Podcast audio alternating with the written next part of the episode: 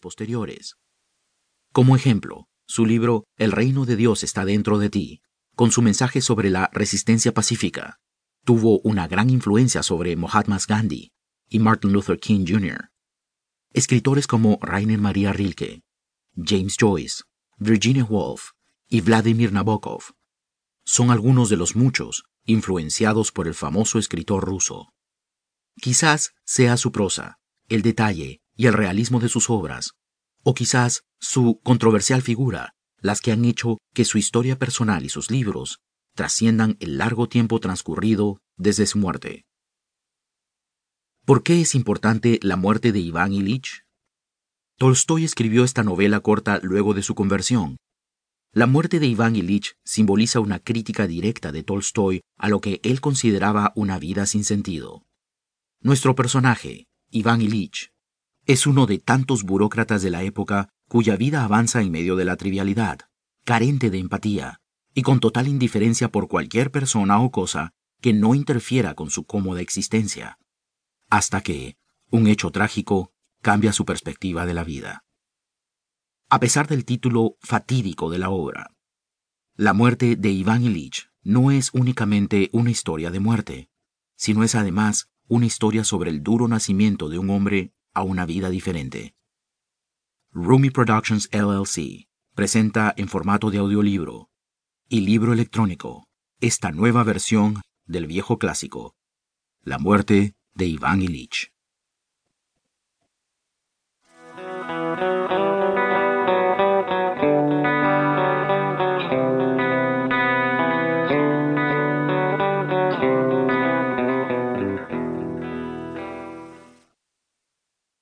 Capítulo 1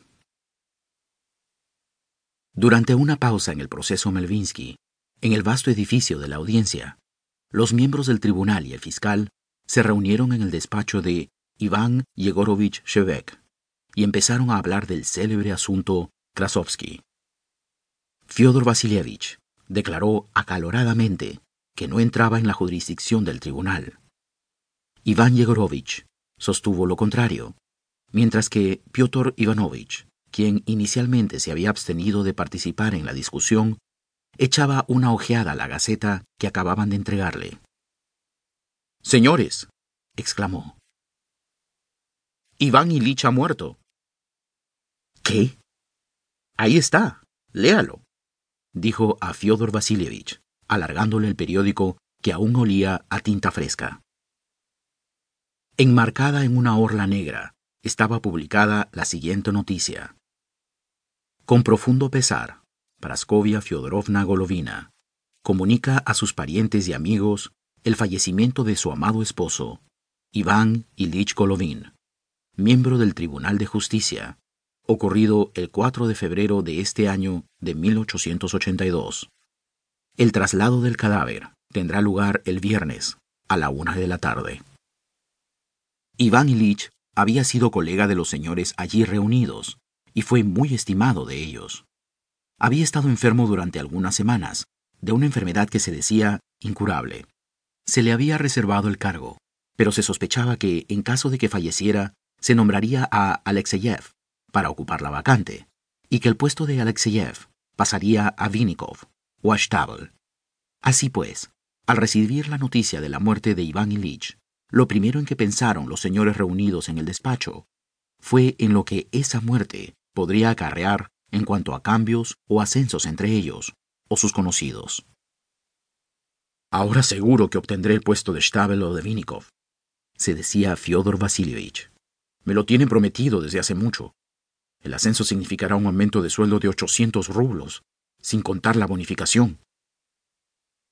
Ahora es preciso solicitar que trasladen a mi cuñado de Kaluga pensaba Piotr Ivanovich. Mi mujer estará muy contenta. Ya no podrá decir que no hago nada por sus parientes.